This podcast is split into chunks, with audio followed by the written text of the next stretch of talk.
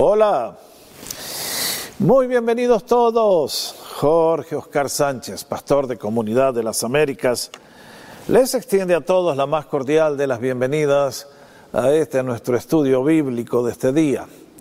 Sea mañana, tarde o noche, todos bienvenidos, un gusto estar juntos. Que la paz del Señor sea con usted y que su bendición corone su vida, su familia, todo lo que está haciendo. ¿Cómo vivir con un tigre? Ese fue el tema que comenzamos a desarrollar la semana pasada y hoy por la gracia de Dios queremos completar. El tema que comenzamos a desarrollar hace unas semanas atrás tiene que ver con las emociones que Dios ha colocado en nuestro ser interior. Por eso titulamos la serie Derrotando los gigantes de nuestra vida, que son las emociones, que cada una de ellas ha sido colocada por Dios, pero tiene un lado bueno y un lado malo. Por eso comenzamos el estudio analizando la problemática de la depresión y la solución a esta emoción que al igual que la luz del tablero de un automóvil nos indica, cuidado, tenés que hacer un cambio, de otra manera vas a tener consecuencias graves más adelante. Y luego el segundo estudio que comenzamos es cómo vivir con un tigre. Y en este caso nos referimos a la emoción del enojo, la ira, la furia, como le quieran llamar. Por lo tanto, es mi deseo, con la ayuda del Espíritu Santo, en este día completar este estudio dándonos las soluciones.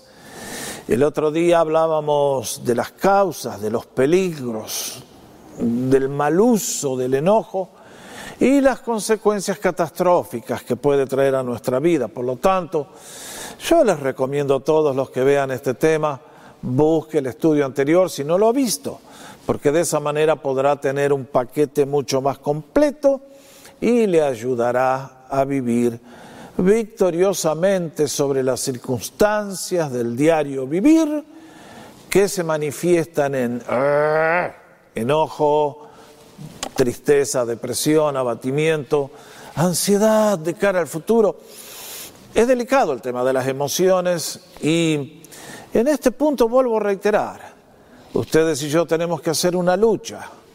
Dios ha venido a vivir en nuestra vida y es Él el que nos da el querer y el poder por su buena voluntad. Pero ustedes y yo no podemos soltar los remos de la embarcación y creer que Dios nos va a llevar corriente arriba.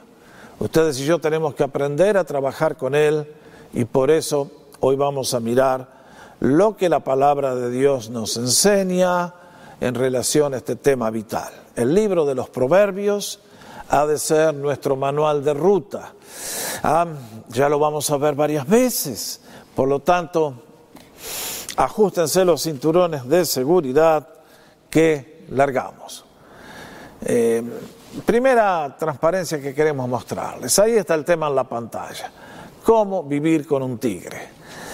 El enojo puede llegar a ser ese animal salvaje, que si no aprendemos a domarlo, nos puede comer vivos, puede destruir mi vida y todo lo que hago, todo lo que está a mi alrededor, todo lo que toco puede llegar a ser un fracaso considerable.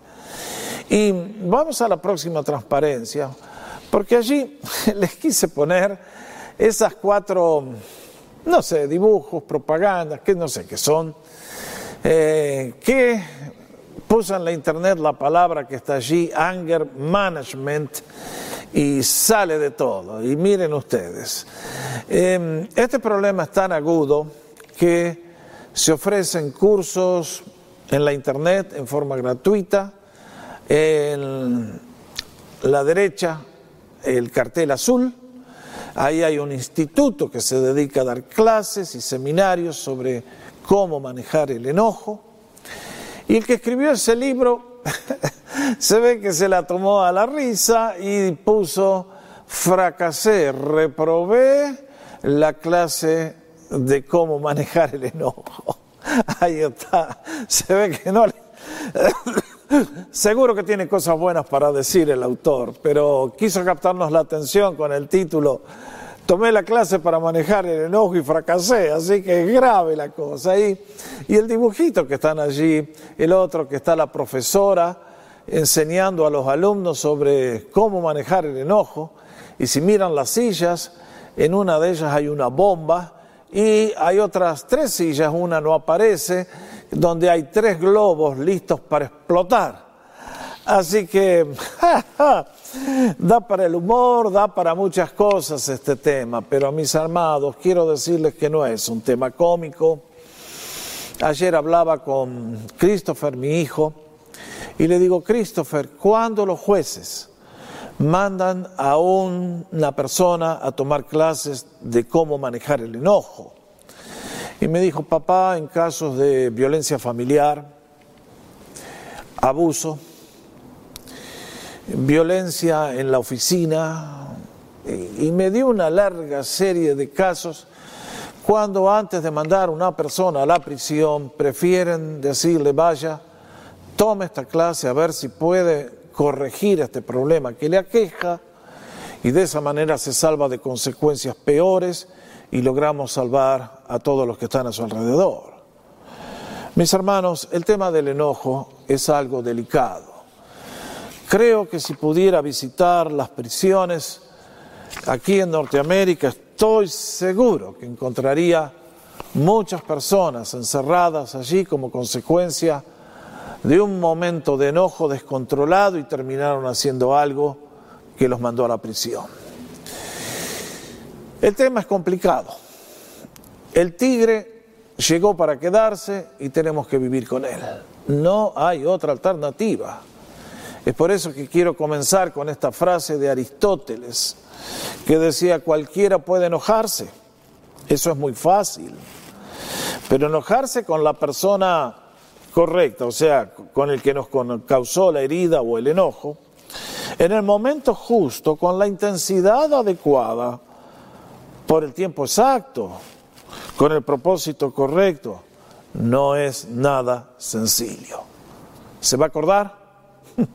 Todos sabemos, el enojo es un desafío gigantesco a nuestra madurez intelectual, emocional, espiritual.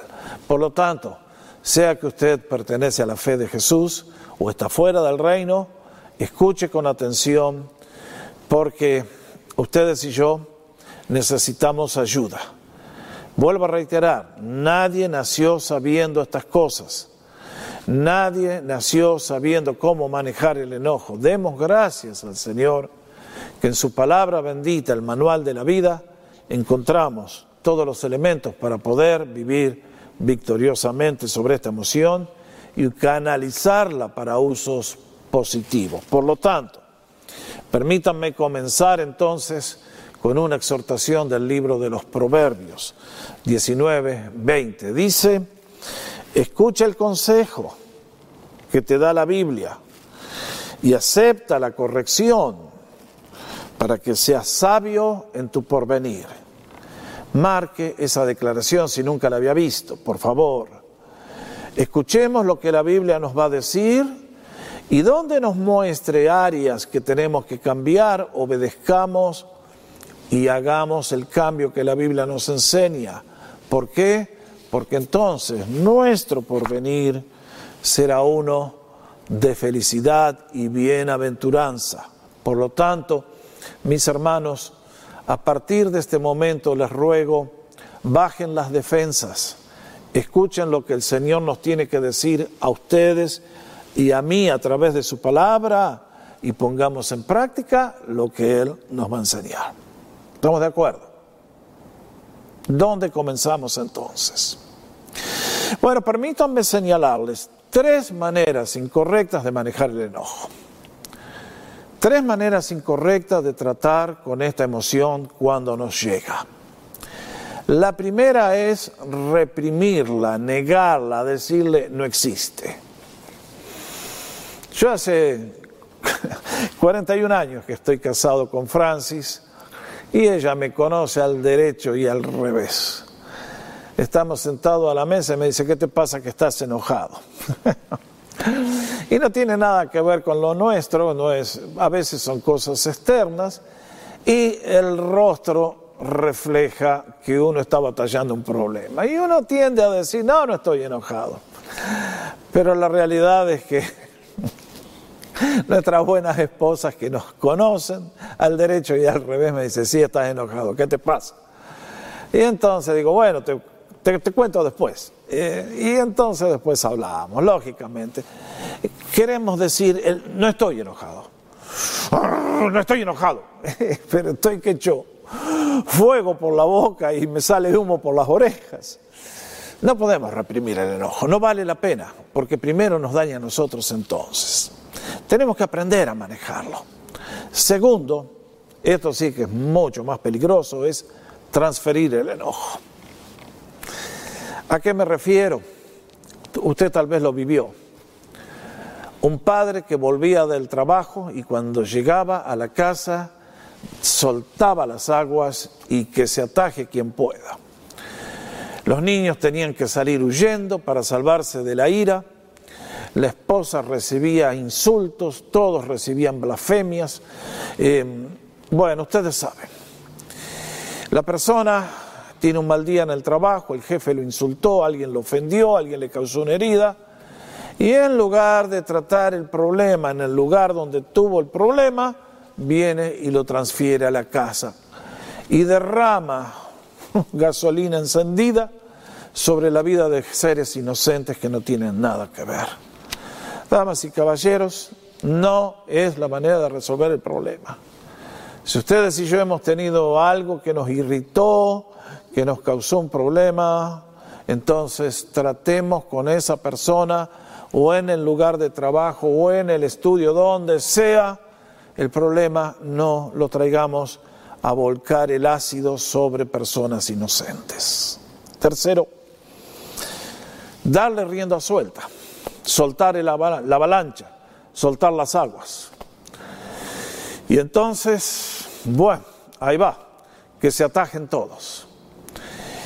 El libro de los Proverbios 19, 19. El que se enoja grandemente sufrirá el castigo y si usa de violencias, añadirá nuevos males. ¿Qué quiere decir esta afirmación? Que el que se enoja desmedidamente, que se pasa de la raya, tiene un problema y Dios va a intervenir en su contra. Cuidado, esto es serio, porque nos habla de que de manos del Creador sufriremos el castigo.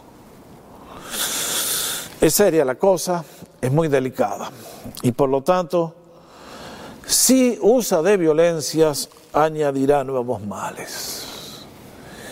Si habiendo recibido una ofensa, un daño, replicamos echando más gasolina al fuego, respondiendo con más violencia, entonces, bueno, ustedes saben muy bien, no hace falta que lo diga, el problema se va a agravar, las heridas van a ser más profundas, van a tardar mucho más en cicatrizarse y las consecuencias, una vez que se abre la puerta al enojo, cuidado porque no se sabe hasta dónde nos puede llevar el problema. Por lo tanto, tres cosas, no caigamos en esas trampas. Vamos entonces a algunos pasos que encuentro en la Biblia y que les recomiendo a todos calurosamente que los escuchen y tratemos de recordarlos y obedecerlos. Ahora, déjenme decirles esto. Les mostré anteriormente que hay institutos, seminarios, cursos en la internet sobre cómo manejar el enojo. Bueno, ¿saben una cosa? La mayoría de ellos están basados en la palabra de Dios, excepto que no se lo van a decir. Van a decirle, hace lo que te digo, apelando a la fuerza de, tu voluntad, de su voluntad. El único problema es que si no tenemos la ayuda del Espíritu Santo, el curso puede hacer algo de bien, pero no va a ser muy efectivo a la larga. Pero sin embargo vale la pena notar la astucia de personas que toman lo que Dios nos dijo hace tres mil años largos, a través de Salomón en los proverbios, y lo han borrado los versículos bíblicos, tomaron los principios y se lo enseñan a la gente para que no digan, ay, me están metiendo religión, me están indoctrinando. Bueno, señores, eh, si usted quiere ahorrarse plata y dejar de perder el tiempo, preste atención. Lo que vamos a estar estudiando es para su bien, para el mío. Confío que todos tengan la actitud correcta que necesitamos en este momento. Pasos efectivos para lograr el dominio sobre el enojo.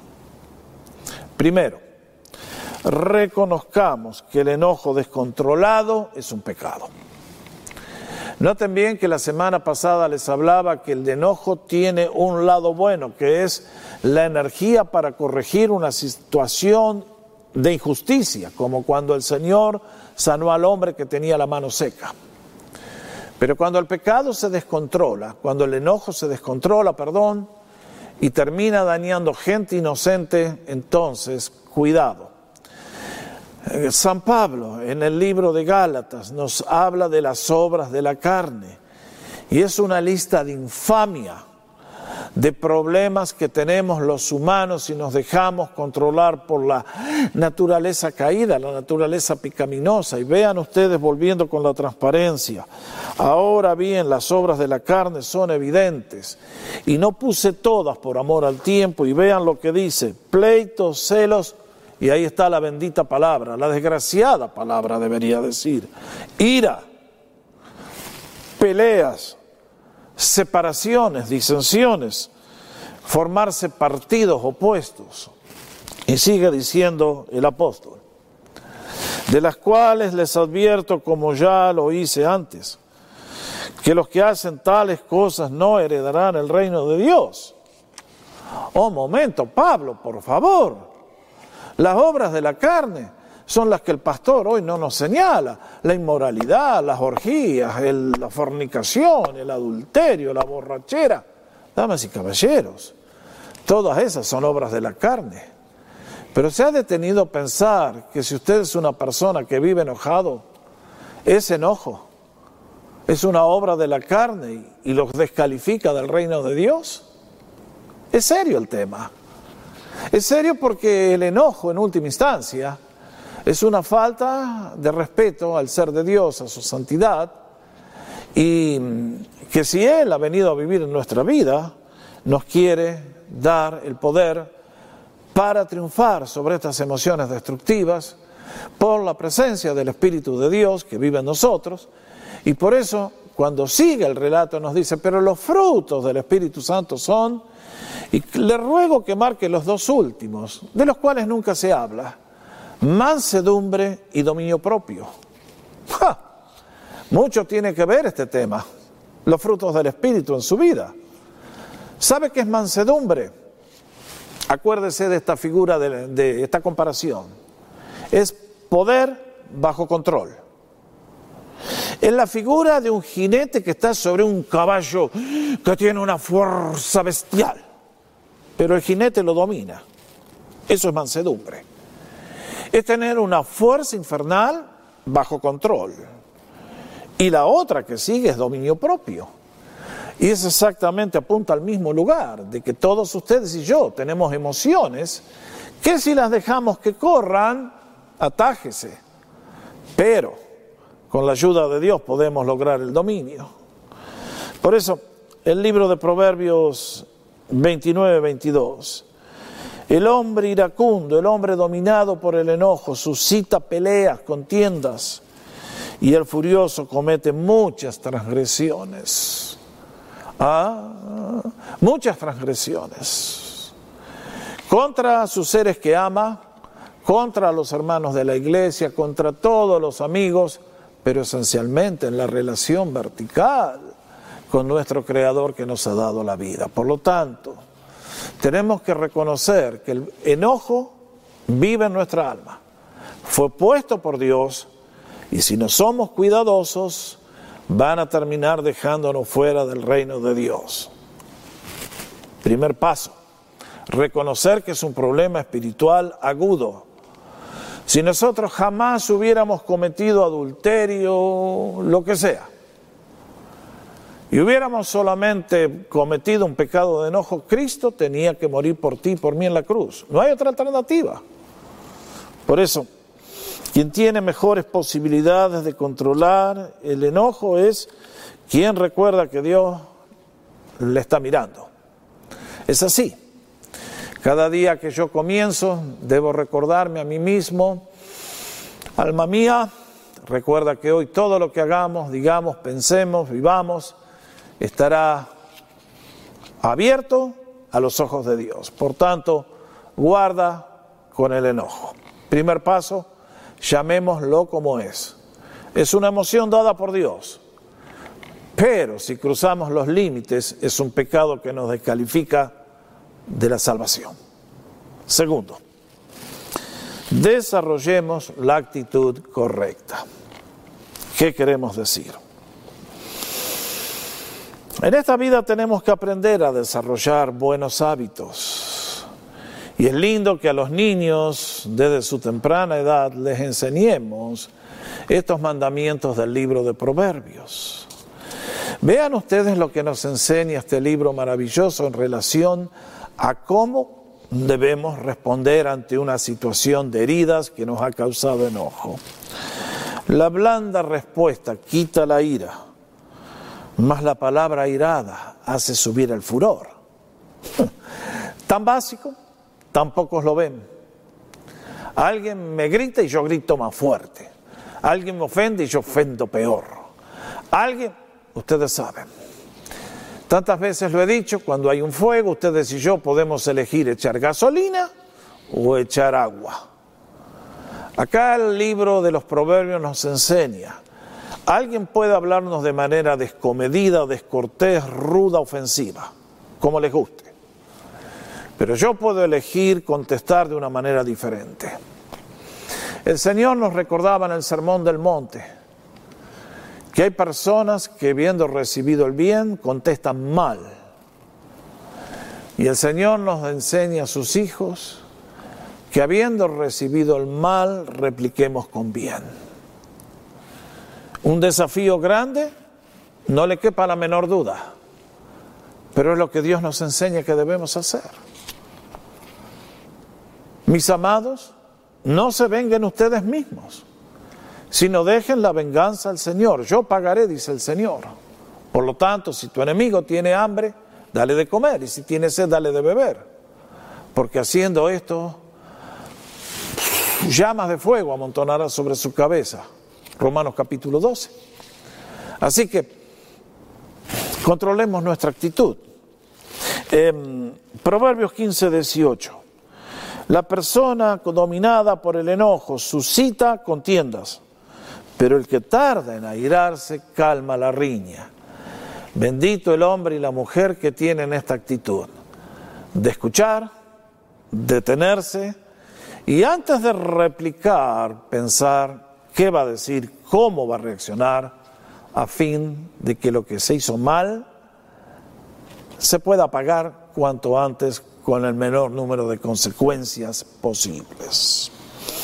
Por eso Santiago nos exhorta, capítulo 1, versículos 19 y 20, sepan mis amados hermanos, todo hombre sea pronto para oír, lento para hablar y lento para la ira, porque la ira del hombre no lleva a cabo la justicia de Dios.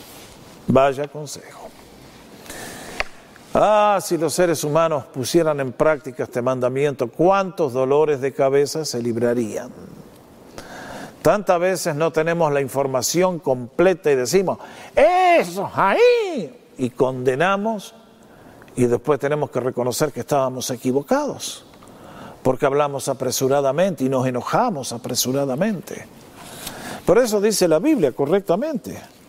Sea todo hombre, todo ser humano pronto para oír. Mis hermanos, creo que alguna vez, creo que hay personas que nunca se miran en el espejo, ¿no? Porque yo me miro en el espejo y digo, tengo dos ojos dados por Dios, dos orejas dadas por Dios y una boca. Y hay gente que nunca aprende esa lección. Y que me enseña que Dios quiere que observemos el doble, escuchemos el doble y hablemos la mitad. Hay seres humanos que ustedes conocen. Es más rápida la palabra que sale que el pensamiento. Ah, antes de pensar ya soltaron el agua y después, ¿cómo la recogemos? Santiago, capítulo 1. Sea toda persona lento, lento, lento para hablar y lento para enojarse. Antes de abrir la boca, pensemos y creamos que lo que dice aquí el Señor, el enojo, la ira no avanza a la causa de Dios, la detiene, la frustra. El Evangelio, la única fuerza que tiene es el amor de Dios derramado en el corazón del ser humano, de los creyentes, por el poder y la presencia del Espíritu. Lo que no avanza por amor no avanza. Nadie va a reaccionar con amor si le tiramos aceite hirviendo a la cara. Por favor. Por eso, seguimos adelante. Y tercer consejo que nos da la Biblia es aprendamos a reducir el tamaño de los problemas. Bueno, esto es una decisión personal, lo estoy diciendo a lo largo de lo que ya hemos hablado que todos nos vamos a encontrar en algún momento con alguien que nos ofende, con alguien que hace algo que está mal, situaciones conflictivas. ¿Cómo resolvemos? Bueno, tratar de encontrar, de reducir el tamaño de los problemas. El libro de los proverbios, el discernimiento del hombre detiene su furor y su honra es pasar por alto la ofensa. Wow, esto sí que es difícil. Hay personas que se viven resintiendo, ofendiendo. Uno los mira y se ofenden y no los mira y se ofenden también. Hay personas que son tan complicadas. A veces como pastor le pido, Señor, teneme misericordia, porque si a este hermano le digo A, me ofende, y si le digo B, se me ofende también. Hay seres humanos que son horribles. Tristemente tengo que decirlo. Y justamente por estas actitudes mentales erróneas, no se les puede hablar, ni siquiera para su bien. No escuchan, ya están listos para ofenderse. Mis hermanos, cuidado con estas sensibilidades exageradas. Ahí hay una trampa del diablo para la vida de todos aquellos que se dejan dominar por el enojo. Por eso, su honra es pasar por alto la ofensa. Tantas veces alguien me ha hecho me ha dicho algo fuera de lugar y digo, bueno, ¿quién sabe por qué lo dijo? ¿Quién sabe por qué? ¿Qué quiso decir? Ah, si es algo chiquito, no me voy a cargar las espaldas, no voy a agregar una ofensa a la mochila que me impida correr la carrera con éxito. Seguimos en Proverbios. Al hombre, al individuo le es honroso apartarse de la pelea, pero todo insensato se volverá en ella. ¿Cuánto de cierto tiene esto? Hay personas que le encanta involucrarse en problemas que no son los de él, de ella. Le ruego encarecidamente, no se meta en problemas ajenos si no lo llamaron. El domingo estábamos estudiando Hechos capítulo 6 y ahí se suscitó un problema, tal vez real, no sé gente que no fue atendida en la forma que esperaban y se ofendieron y protestaron. Pero en lugar de achicar el problema, lo agrandaron con la murmuración. Mis hermanos, esto no debe ser así. Por lo tanto, cuidado. Si alguien te habla de algo que está mal, pregúntele, ¿y tú qué hiciste para solucionarlo? Porque si él no hizo nada, ¿a qué se mete usted? La gente de Centroamérica me enseñó un proverbio popular que tiene mucho de sentido. No te pongas a sudar fiebre ajena. Tiene mucha razón. ¿Qué te pones a sudar lo que no es tuyo? Que Dios te dé sabiduría para saber en qué cosas tenés que involucrarte, en qué cosas no tenés que involucrarte. Necesitamos hacer la oración de San Francisco de Asís. Señor, ayúdame a aceptar las cosas que no puedo cambiar, ayúdame a cambiar las cosas que puedo cambiar y dame la sabiduría para reconocer la diferencia. Tenía razón aquel muchacho joven de corazón en fuego por Dios. Vamos una más, un paso más. Aprendamos a comunicarnos con honestidad. Les dije en el comienzo que hay maneras de no tratar con el problema del enojo. Una es diciendo no estoy enojado, reprimiéndolo, negándolo, diciendo no existe. Y aquí, como les daba el ejemplo, tenemos que aprender a comunicarnos con honestidad. ¿Qué queremos decir? Que tenemos que aprender aquello que dice San Pablo en Efesios 4, hablando la verdad en amor, hablando la verdad sin enojo, hablando la verdad, no la mentira, en amor. Como les daba el ejemplo anteriormente, tantas veces en mis tratos pastorales, me encontré con el problema real de un hermano ofendido que dejó de venir a la iglesia. Y fui a buscarlo y ¿por qué, por qué dejaste de venir? No, está todo bien, está todo bien. Pero mientras tanto yo ya me había enterado por sus amigos que el tipo estaba enojado porque el domingo anterior se encontró con otro hermano, se discutieron, por lo que sea, se ofendieron y ahora el hombre no quiere volver más. Y niega que tiene un problema. Qué difícil cuando la persona se cierra. En este caso, déjenme mencionarles dos extremos muy peligrosos. El primero ya lo hemos visto, es el de hablar demasiado pronto. El de soltar las aguas, me dicen algo y ahí nomás ya replico con ira y con venganza. Esto es un extremo destructivo, no debe ser así. Libro de los Proverbios una vez más. El necio da a conocer su enojo en forma inmediata. ¡Ja! El necio. ¿Qué palabra? Esa es la palabra que les explicaba hace un tiempo, que es la palabra morón, que es una persona débil mental. Esto no debe ser así. Mas el que no hace caso de la ofensa es sabio Acá no está diciendo de ignorar las ofensas, sino aprender a medirlas y a contestar de manera adecuada. Volvemos a Aristóteles. Contestar de la manera justa, en el tiempo justo, por la duración adecuada, con la persona correcta. Qué desafío. Proverbios. El que tarda en airarse tiene mucho entendimiento, es sabio, pero el de espíritu apresurado hace resaltar la necedad. Vean ustedes. Y aquí me gustaría mostrarles la próxima transparencia. Van a ver el rostro del presidente Thomas Jefferson. Es el tercer presidente aquí en la historia de Estados Unidos y ahí tienen una de las tantas frases que le hizo famoso. Como dice para los que no leen inglés, cuando estés enojado, cuenta hasta 10 antes de hablar. Y si estás muy enojado, cuenta hasta 100. sabio el presidente, sabio, muy sabio. ¿Cuánta sabiduría hay ahí? Estoy enojado, me han herido. Cuenta hasta 10. Estoy que exploto de furia. Cuenta hasta 100. Por lo tanto,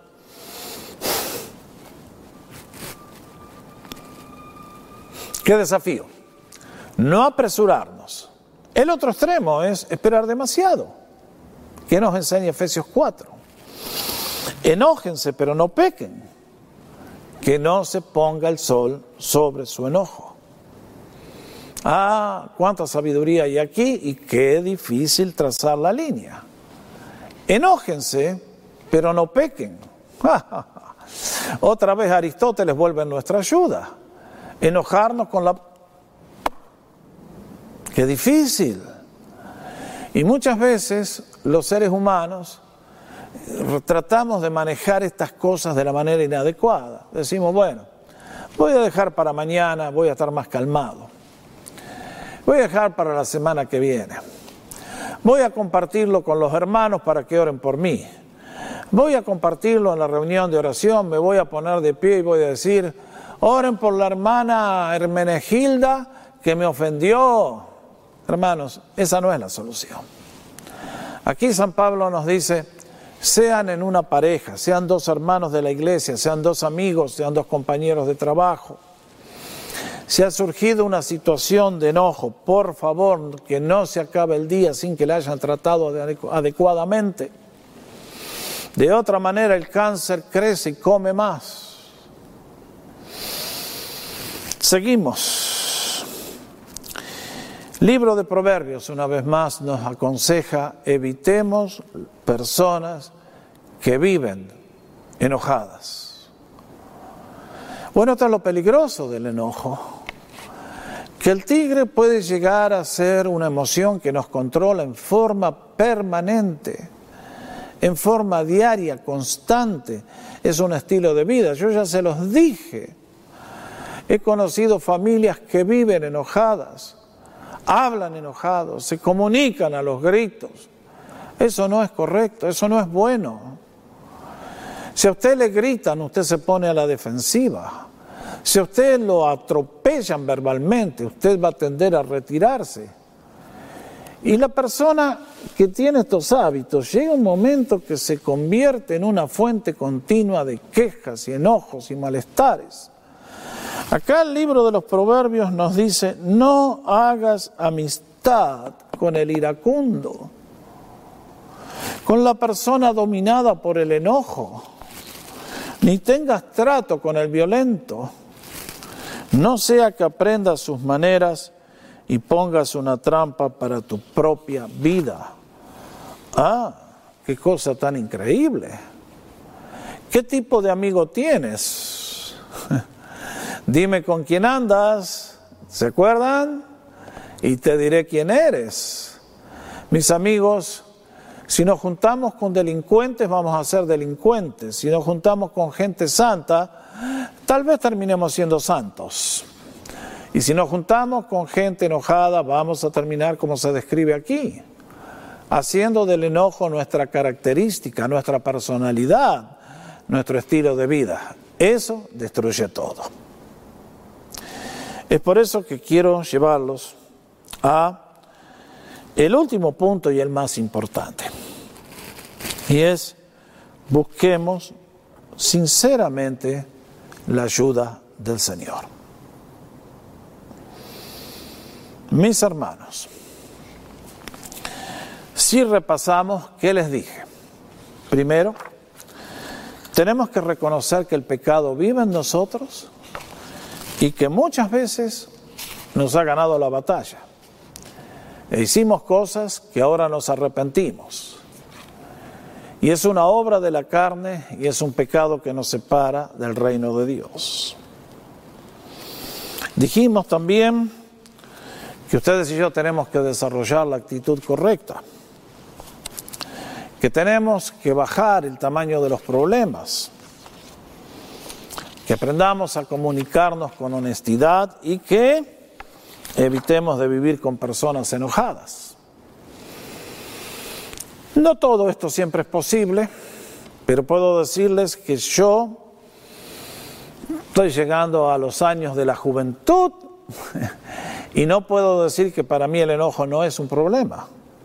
¿Por qué? Porque siempre van a surgir oportunidades, ocasiones de enojarse.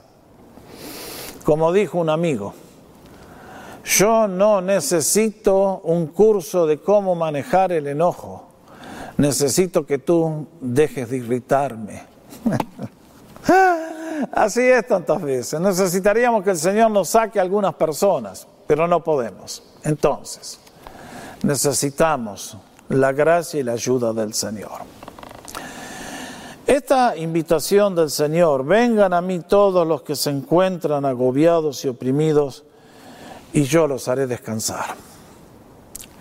La hemos tomado siempre para los de afuera, para aquellos que han hecho de su vida un fracaso, que están en la prisión, que son pecadores. Pero mis hermanos, ¿cómo nos hemos olvidado que esta invitación es también para ti que amas a Jesús?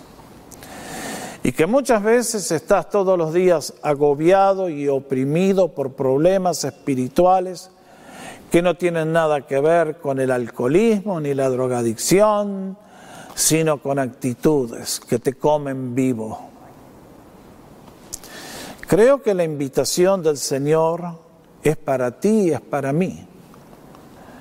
Que si venimos a Él con la actitud adecuada a suplicar su ayuda, Él nos va a ayudar y nos va a dar el descanso que promete a todos aquellos que piden la ayuda. Que por la fe se acercan a Jesús diciendo, Señor, vengo a ti, tengo un problema con esta emoción. El fulano, ayúdame. Y mis hermanos, esta promesa para mí es preciosa.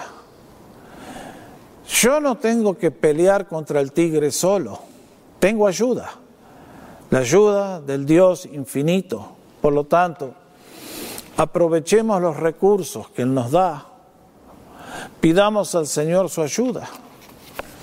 Cuando vimos el tema de la depresión que hizo David, buscó la ayuda del Señor para que le sostenga en medio de la crisis que vivía. Con el enojo es igual. Todos podemos pedir al Señor su colaboración. Por eso, volvemos a Gálatas 5:22, que en este caso son los frutos del Espíritu ese Jesús en forma invisible que ha venido a vivir a mí es quien quiere producir en tu vida y en la mía estos frutos admirables. Amor, gozo, paz, paciencia frente a las circunstancias, benignidad hacia los demás, bondad, fidelidad, mansedumbre y dominio propio. Estas cosas no son malas. Nadie te va a decir esto está mal, no lo hagas. Por el contrario, nos dice, los que son de Jesús han crucificado la carne con sus pasiones y deseos. Sí, mis hermanos, hay momentos cuando la carne quiere tomar control, quiere someternos a sus usos, costumbres, planes, deseos, fuerza. Ustedes y yo tenemos la actitud la decisión que podemos hacer de decirle que no y crucificar la carne y pedir al Señor que nos transforme con su poder. Por eso me encanta el proverbio, si somos pacientes en un momento de enojo, nos ahorraremos mil días de dolor. Cuán cierto. Y permítanme concluir esta historia, este estudio, perdón, con una historia verídica. En la próxima transparencia van a ver la foto del doctor Ben Carson. Para ustedes que viven acá en Norteamérica, tal vez sea alguien más conocido. El doctor se presentó como candidato a la presidencia por el Partido Republicano ya por el 2015 como la elección fue para el señor Trump, después lo nombraron jefe de uno de los ministerios, secretario de vivienda, creo.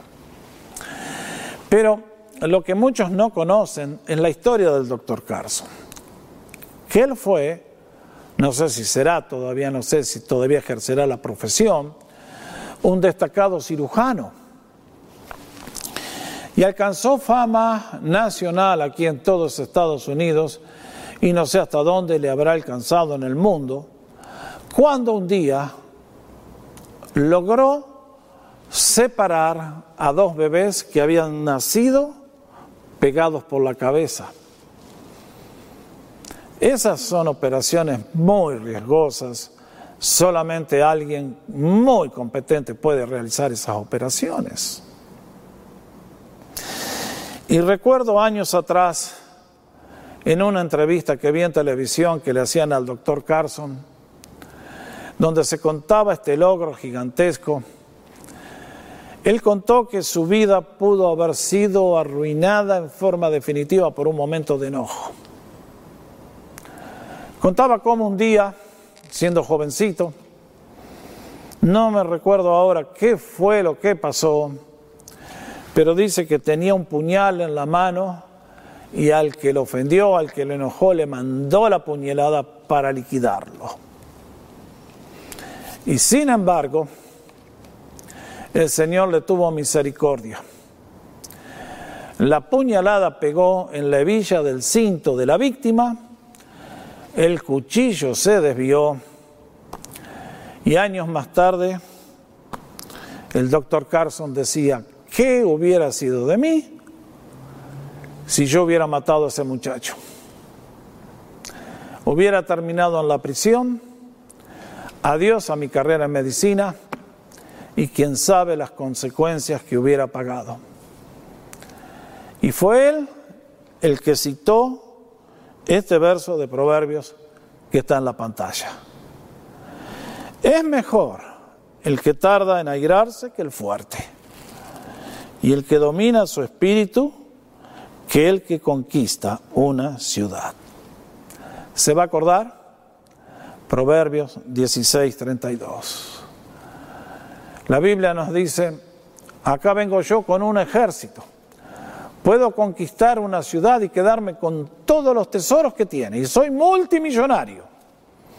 Un gran logro.